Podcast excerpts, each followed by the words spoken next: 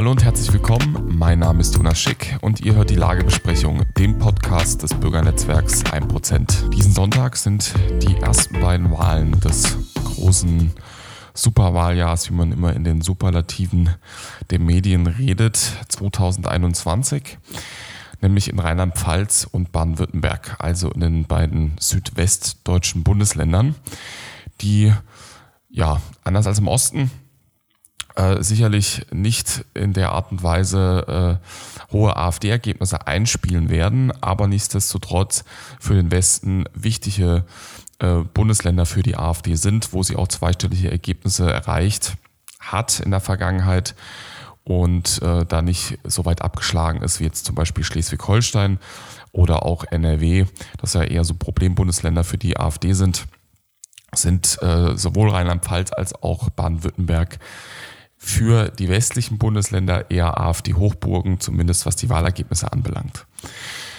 Aber für den einen oder anderen mag Rheinland-Pfalz, also gerade Rheinland-Pfalz, eher ein schwarzes Loch sein, ein großes Fragezeichen, was denn eigentlich dieses Bundesland ausmacht. Und ähm, deswegen, auch um da ein bisschen den Schleier von diesem Bundesland zu lüften, ähm, habe ich heute bei mir Damian Lohr zu Gast den noch Bundesvorsitzenden der Jungen Alternative und Landtagsabgeordneten im rheinland-pfälzischen Landtag. Hallo Herr Lohr, schön, dass Sie sich die Zeit genommen haben. Hallo, gerne. Die Wahl in Rheinland-Pfalz steht kurz bevor. Jetzt am Sonntag zusammen mit Bavü wird jetzt nach fünf Jahren ein neuer Landtag gewählt. Ähm, bei Rheinland-Pfalz denken wahrscheinlich viele Bundesbürger, wahrscheinlich auch je weiter sie weg von dem Bundesland wohnen, primär an Mainz und die Weinstraße. Rheinland-Pfalz ist ja aber noch viel, viel mehr.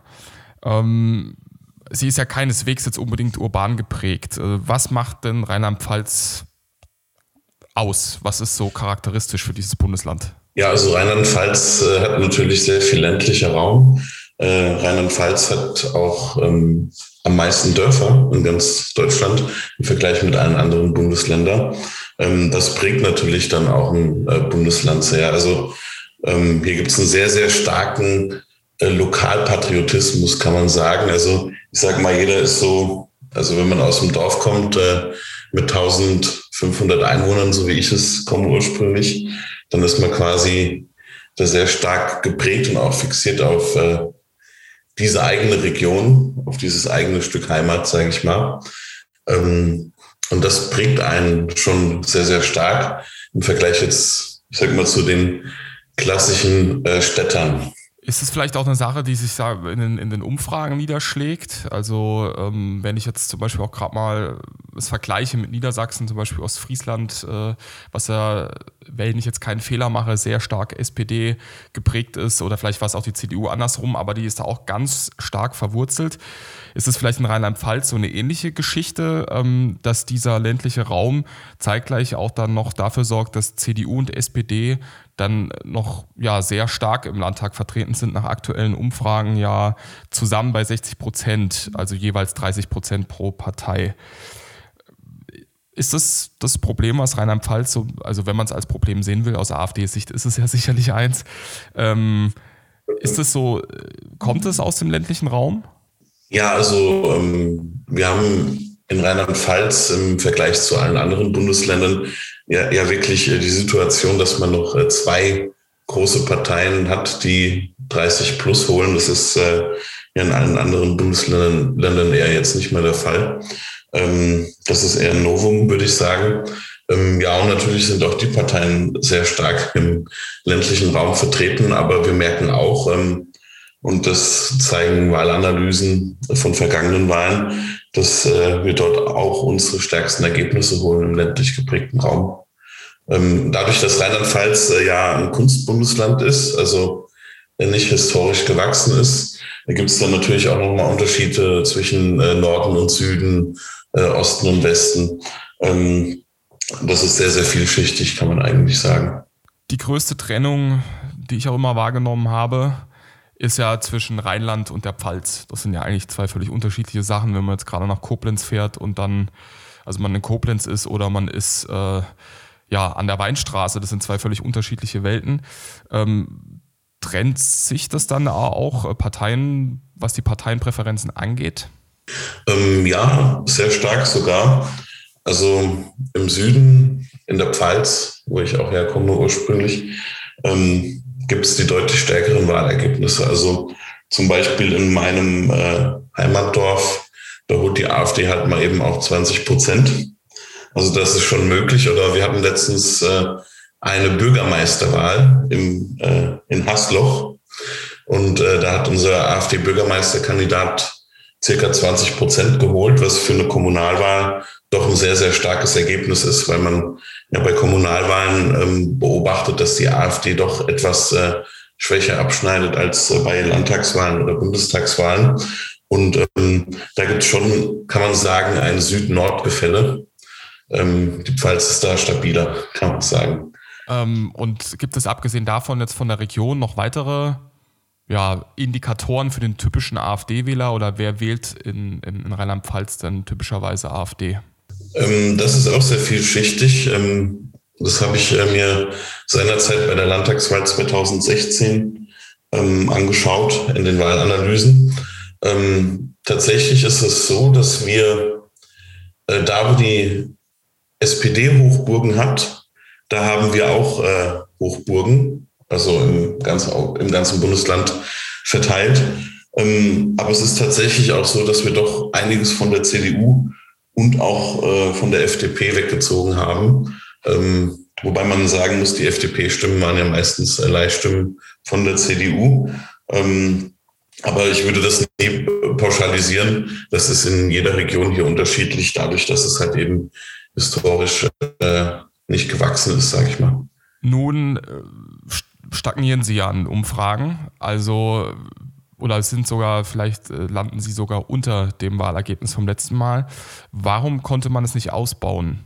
Ähm, also was steht einem da so in Rheinland-Pfalz im Weg, dass man jetzt hier nicht weiter Fuß im Bundesland äh, gewinnen kann, fassen kann? Ja, also ich glaube, da gibt es mehrere Faktoren. Also es gibt einmal die Partei hausgemachten Faktoren und äh, natürlich auch äh, der Gegenwind, der ja gegen die AfD immer stärker wird. Ähm, wir sehen ja, jedes Jahr wird mehr Geld ausgegeben unter dem Deckmantel Demokratieerziehung, aber eigentlich wissen wir ja, ähm, dass damit auch linksextreme Strukturen gefördert werden oder halt auch äh, Vereine gefördert werden, die halt massive Propaganda gegen die AfD betreiben.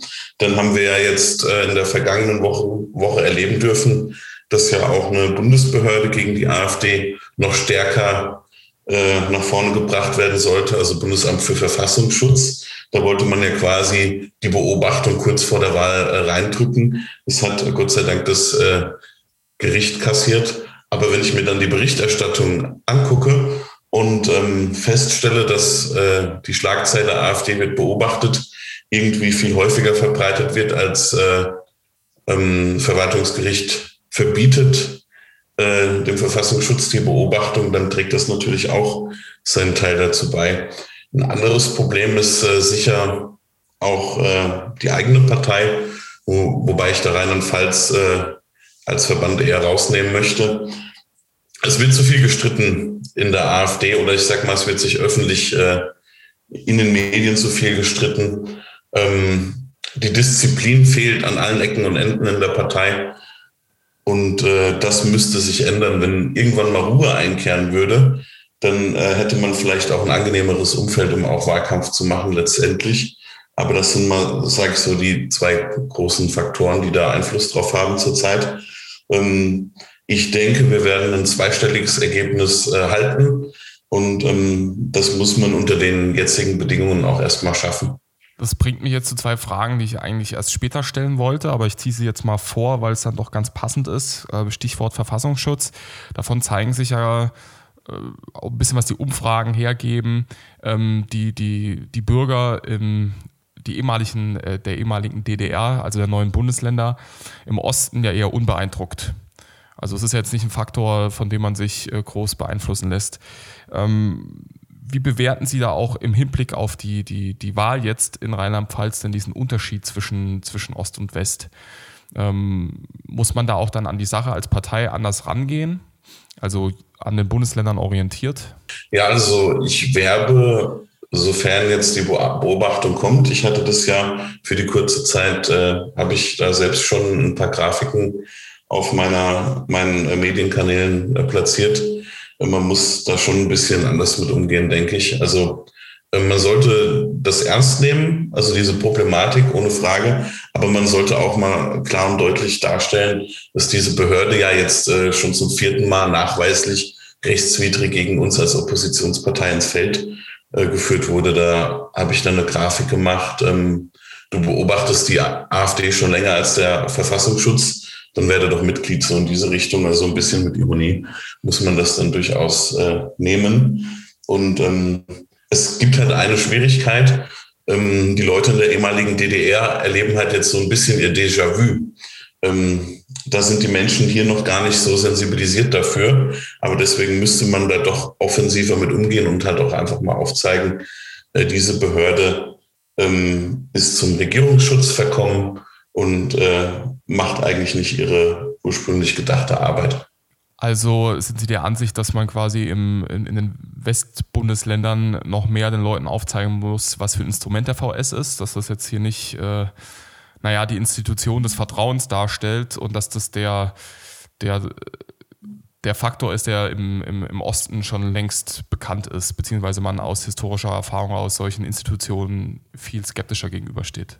Ja, genau, das, das ist definitiv so. Man muss halt einfach mal die Frage äh, stellen, ähm, in wie vielen westlichen Demokratien gibt es einen Inlandsgeheimdienst, der dafür genutzt wird, äh, gegen die Opposition zu agitieren? Also das ist ja einmalig. Ähm, dieses Instrument findet man ja eigentlich nur in den Ländern, dass die, Regieren, äh, die die Regierenden eher kritisieren und böse finden, sage ich mal. Ja. Nochmal dann zurück zur Wahl. Und da habe ich mir dann so ein bisschen die Frage gestellt, warum den Spitzenkandidaten, den sie gewählt haben, weil er war zum Beispiel für mich vorher eine absolute Unbekannte. Also äh, da dann die Frage, ja, also warum eigentlich so einen, so einen unbekannten Spitzenkandidaten und vielleicht haben Sie dann jetzt auch nochmal die Chance an der Stelle, ihn bekannter zu machen für die Leute jetzt, äh, die den, den rheinland-pfälzischen Wahlkampf nicht so direkt verfolgt haben. Ja, also ich sag mal aus AfD-Sicht, ähm, wenn ein Landesvorsitzender ähm, oder Spitzenkandidat jetzt bundesweit ähm, nicht in Erscheinung getreten ist, dann ist das für mich jetzt äh, erstmal nichts Negatives. Man muss ja sagen, dass äh, es ja auch immer sehr viele Egos gibt, die sich überall präsentieren wollen und müssen und äh, quasi auf Bundesebene immer Präsenzfläche haben wollen. Ähm, und da gehört unser Spitzenkandidat Michael Frischwald nicht dazu. Ähm, er macht hervorragende Arbeit im Rheinland-Pfälzischen Landtag die letzten fünf Jahre. Und ähm, er ist hier von allen auch anerkannt und geschätzt. Und äh, dementsprechend sehe ich das jetzt gar nicht mal als Nachteil, wenn äh, jetzt nicht äh, der A-Promi ähm, uns in die Landtagswahl hier in Rheinland-Pfalz äh, führt. Ähm, ich sage mal so, es kommt ja häufiger vor, dass man auch eher Prominenz erlangt auf Bundesebene, äh, weil man halt eher ein Fauxpas äh, begangen hat oder so. Und das ist bei Michael Frisch nicht der Fall. Und ähm, äh, er hat jetzt auch gestern einen sehr starken Auftritt äh, in der sogenannten Elefantenrunde hingelegt. Also ich bin da guter Dinge, dass wir mit ihm da auch äh, gut abschneiden können und uns auch gut repräsentieren können. Sie haben seine äh, gute Oppositionsarbeit erwähnt und ins Feld geführt was konnten Sie denn wirklich äh, die letzten fünf Jahre denn realistisch, also was konnte man als Opposition realistisch erreichen? Auch gerade im Hinblick jetzt wieder auf die äh, anstehende Wahl, was man dann auch in Zukunft erreichen kann und was bringt, also was kann man überhaupt austragen als so eine kleine Oppositionspartei, die, wenn es gut läuft, äh, wahrscheinlich bei 12 oder 13 Prozent landet? Ja, also grundsätzlich muss man sagen, dass in der Opposition es halt sowieso schwierig ist. Ich denke, das ist ja aber auch äh, nichts Neues. Ähm, ich glaube, man kann halt schon die Debatte verschieben und auch dahingehend Druck machen, dass ähm, dadurch, dass jetzt mit der AfD im Rheinland-Pfälzischen Landtag immer ein Gegenpol vorhanden ist, dass äh, die anderen Parteien nicht mehr so unreflektiert oder nicht mehr in dem Maße wie früher ihre Sachen durchpeitschen können. Ähm, Die Ministerpräsidentin hat gerade kürzlich gesagt, ja, seit äh, die AfD im Landtag vertreten ist, da gibt es Debatten, die gab es früher gar nicht. Ähm, und äh, dann denke ich mir so, ja eben, deswegen sind wir ja da, weil es früher eigentlich gar keine richtigen Debatten mehr ähm, gab. Das ist ja im Endeffekt doch ein riesen Einheitsbrei gewesen, was die anderen Parteien von, von damals und bis heute auch nach wie vor produzieren. Und ähm, dementsprechend glaube ich schon, dass es wichtig ist, dass wir halt einfach da sind und diese Gegenposition in vielen Feldern, beispielsweise Asyl oder Familienpolitik, ähm, da auch artikulieren. Sie waren als Abgeordneter ja auch die letzten fünf Jahre im Parlament. Wie ist es denn so als junger Abgeordneter im Landtag? Ist, hat es irgendeine spezielle, also ist es ein spezieller Zustand, in dem man dann da steckt? Ja, also ich sage mal grundsätzlich ist es, äh, also generell für die AfD Abgeordneter zu sein, ist ein Privileg und äh, das darf man hier als Selbstverständlichkeit sehen. Ähm, aber jetzt so speziell irgendwas auf den Aspekt, dass ich jung bin, würde ich nie abzielen.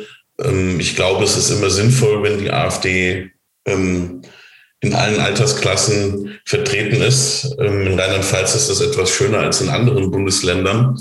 In anderen Bundesländern heißt es ja ungefähr, werde erst mal 50 und dann kannst du ins Parlament gehen. Wenn ich sowas mitbekomme, dann halte ich den Leuten immer entgegen, ja gut, äh, die jetzigen 50-Jährigen, die sind ja eigentlich äh, mitschuld an diesem Zustand, den wir in diesem Land haben. Die haben ja alle ihr Kreuz an der entsprechenden Stelle gemacht, dass das alles so geworden ist, wie es jetzt ist. Und ähm, aber grundsätzlich glaube ich, dass äh, der AfD in einigen Bundesländern auch ein paar jüngere Gesichter gut stehen würden. Wir haben ja hier in Rheinland-Pfalz äh, mehrere, zum Beispiel mit Sebastian Münzenmeier, der ja auch stellvertretender Fraktionsvorsitzender ist im Deutschen Bundestag. Also wir machen unsere Hausaufgaben, sage ich mal. Aber also ich würde da jetzt nichts Spezielles darauf abzielen, dass ich bin jung und das ist anders für mich als für andere. Ähm, ich meine, es sind ja alle quasi damals zum ersten Mal ins Parlament gewählt worden. Deswegen sammelt ja quasi jeder auch die gleiche Erfahrung. Würden Sie sagen, dass es dafür eine starke JA braucht, die dann auch automatisch als ja, Rekrutierungsfeld für den geeigneten Parlamentsnachwuchs ähm, dann fungiert? Ja, also es braucht nicht nur eine starke JA, es braucht auch eine Partei, äh, die nicht, nicht so viele Boomer-Beiträge verfasst oder Boomer-Grafiken raushaut. Ähm, das ist, denke ich, auch ein Problem. Also generell müsste die Partei äh, wieder attraktiver werden und ähm, da ist noch einiges zu machen sehen Sie die JA auf, ähm, um bei der JA zu bleiben, auf dem Weg äh, zum attraktiver werden gut aufgestellt? Also wie bewerten Sie die Entwicklung? Auch gerade nochmal vor dem Hinblick, dass Sie ja äh, den JA-Vorsitz abgegeben haben oder gerade aktuell ruhen lassen, bis der neue JA-Vorsitz Vorsitzende gewählt ist? Also ich lasse das Amt nicht ruhen. Also wir haben im April den nächsten Bundeskongress und so lange bin ich auch noch der Bundesvorsitzende. Ähm, es gibt da eine Grundproblematik. Man versinkt im Bundesvorstand so ein bisschen in der Verwaltungsarbeit und äh, kann leider nicht so viel politisch agieren, wie man es eigentlich machen würde. Ähm, wir haben sehr, sehr begrenzte finanzielle Ressourcen. Ähm, als ich die JA damals übernommen habe, im Jahr 2018, ähm, habe ich im Endeffekt äh, wenn man das auf Unternehmersicht übertragen würde, bin ich der Insolvenzverwalter geworden seinerzeit. Und das ist erstmal natürlich sehr, sehr viel Arbeit, äh, Strukturen neu zu organisieren, Strukturen zu schaffen. Und wenn die Partei und auch die Jugendorganisation dann natürlich permanent mit sich selbst beschäftigt ist, dann ist das unglaublich lähmend äh, für einen Entwicklungsprozess. Wir sind jetzt äh, organisatorisch äh, so weit, dass wir mit der Übergabe, also mit für den nächsten Bundesvorstand, äh, auch ähm, IT-technisch so weit sind, dass der Verwaltungsaufwand sich doch deutlich reduzieren wird in der nächsten Zeit um schätzungsweise 70 Prozent. Und äh, der nächste Bundesvorstand dann halt weniger in der Hinsicht machen muss und äh, vielleicht auch der AfD-Bundesvorstand ähm, dann mal die Finanzen etwas erhöht, beziehungsweise deutlich erhöht. Und dann ist auf jeden Fall das Fundament und die Grundlage äh, dafür da. Ähm, das wird aber letztendlich davon abhängen, ähm, wie, wie setzt sich der nächste Bundesvorstand der JA zusammen und äh, wie wird die Unterstützung aus der Mutterpartei sein. Also sehen Sie das Schiff JA aber generell auf einem guten Kurs oder einem besseren Kurs wie zuvor? Ja, also das definitiv. Ähm, das Schiff war damals kurz vorm Untergehen. Äh, jetzt ist es das nicht mehr. Die Debatte äh, JA abgliedern oder nicht ist ja auch beendet mittlerweile. Also das Fahrwasser ist deutlich ruhiger geworden. Man ist nicht kurz vorm Untergang, man ist nicht kurz davor, gegen Eisberg zu fahren. Ähm, die Protagonisten, die auf mich folgen werden, die haben das alles in der eigenen Hand, äh, wie sie die JA gestalten äh, können und wollen. Ähm, aber letztendlich muss man sagen, äh, die Jugendorganisation muss halt auch ein bisschen darauf achten, das kann ich meinen Nachfolgern nur mitgeben, dass man vielleicht doch dafür sorgen sollte, dass der Verschleiß äh, bei den Personen etwas geringer gehalten werden sollte. Sie sind ja bekannt dafür, auf Ausgleich innerhalb äh, der JA, aber auch äh, dadurch natürlich innerhalb der Partei auszusein und das auch hochzuhalten. Ähm, wurden Sie da vielleicht auch am Ende nicht zwischen den beiden Lagern, wenn man es jetzt mal in so zwei Lager einteilen möchte, dann auch aufgerieben? Und äh, war das mit ausschlaggebend dafür, dass Sie jetzt dann auch Ihr Amt übergeben? Ja, das ist in der Tat so. Ich, äh, viele, die mich darauf angesprochen haben, denen zeichne ich immer folgendes Bild. Gefühlt ist es so, dass man umgeben ist äh, von zwei äh, Kreissägen. Das eine, sage ich mal, die rechte Kreissäge, das andere die moderate Kreissäge, wie auch immer man die nennen will. Ähm, wenn man auf Ausgleich bedacht ist, dann muss man ja immer ein bisschen was abgeben, sage ich mal, an Position. Ähm, aber die Folge ist, dass eine der beiden Kreissägen mit äh, hoher Wahrscheinlichkeit einem definitiv äh, ins Gesicht rasen wird, äh, wenn es schlecht läuft und äh, beide Komprom Seiten Kompromisse nicht akzeptieren, dann äh, passiert sogar, dass halt einfach mal beide Seiten durchziehen und das ist natürlich dann nicht gerade förderlich, wenn man derjenige ist, der ja irgendwie noch den kleinsten gemeinsamen Nenner sucht oder äh, den Kompromiss. Und ähm, da müssen auch die Seiten reflektieren, ähm, wo können wir vielleicht dann noch stärker in Richtung Ausgleich gehen und ähm, dann halt auch diejenigen schützen, die den Ausgleich ja ähm, herbeiführen wollen. Ich halte mal Ihre Metapher mit den Kreissägen fest. Äh, wie bewerten Sie da den aktuellen Kurs der Mutterpartei? Der jetzt, wo Sie sagen, mich sehr stark an so zwei Kreissägen erinnert. Ja, das äh, ist ja eigentlich genau das Gleiche, äh, was ja auch für mich ein äh, Grund des Rückzugs ist. Ähm, ich habe halt, also von der Bundesebene, ich mache mir halt jeden Tag Gedanken, wie kann ich denn das Beste Resultat für die Partei herausholen. Und da habe ich halt für mich den Entschluss gefasst, ähm, ich ziehe mich zurück auf die Landesebene in Gänze. Ich äh, sitze im Landtag, bin im Landesvorstand ähm, und da kann ich die Zeit äh, nutzen, um halt auch wirklich äh, die Parteientwicklung im positiven Sinne voranzutreiben, ohne mich äh, in dem Ausmaß mit dieser, diesen Bundes Kreissägen auseinandersetzen zu müssen. Also das ist wirklich viel, viel entspannter. Und ähm, es ist auch meiner Meinung nach noch die vorherrschende Situation auf Bundesebene. Und äh, erst wenn das aufhört und die Leute wirklich, ähm, und da möchte ich auch keine Seite irgendwie ausnehmen, äh, sich wirklich auf äh, das Vernünftige besinnen, dann äh, hat man auf der Bundesebene weniger Belastung und kann dann halt auch mal wirklich was äh, Produktives äh, tun und nicht nur immer Selbstbeschäftigung. Und wenn man sich halt immer nur mit sich selbst beschäftigt, dann ist das halt unglaublich lähmend und äh, bringt ja dann die Sache nicht voran. Also ich sag mal, Strukturenentwicklung der Partei, äh, die Leute weiter und ausbilden, das sind ja alles Sachen. Ähm, wir haben es ja überwiegend mit Quereinsteigern zu tun. Ähm, da ist unglaublich viel Arbeit notwendig in der Gesamtheit. Und das wird halt immer ausgebremst äh, durch diese Streitigkeiten. Und diese Streitigkeiten werden halt ausgelöst, auch teilweise halt von der Undiszipliniertheit der einzelnen Protagonisten, sag ich mal. Nehmen wir das mal als äh, guten Vorsatz mit äh, und nochmal die positive Wendung zum Schluss.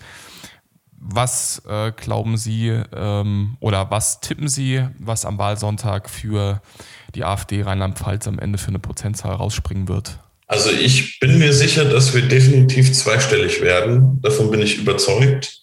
Ähm, es gibt ja auch schon eine Umfrage, die uns zweistellig sieht. Bei allem anderen bin ich vorsichtig. Wir haben bei INSA eine Umfrage mit 10 Prozent für die AfD. Wir haben eine Umfrage bei, den, bei der Forschungsgruppe Wahlen mit 9 Prozent. Und äh, das waren genau die gleichen Vorzeichen wie vor fünf Jahren. Ähm, und rausgekommen sind am Ende 12,6 Prozent. Ähm, wir kennen die Dunkelziffern nicht, aber ich glaube, wir können die AfD Rheinland-Pfalz als äh, zweistellige Partei in Rheinland-Pfalz etablieren. Herr Lohr, äh, vielen Dank für die Einschätzung und den Einblick äh, ins Bundesland Rheinland-Pfalz als auch den Landesverband und die anstehende Wahl. Gerne.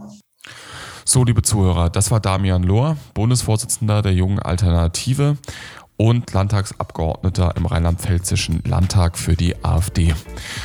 Soweit und wir hören uns zur nächsten Lagebesprechung.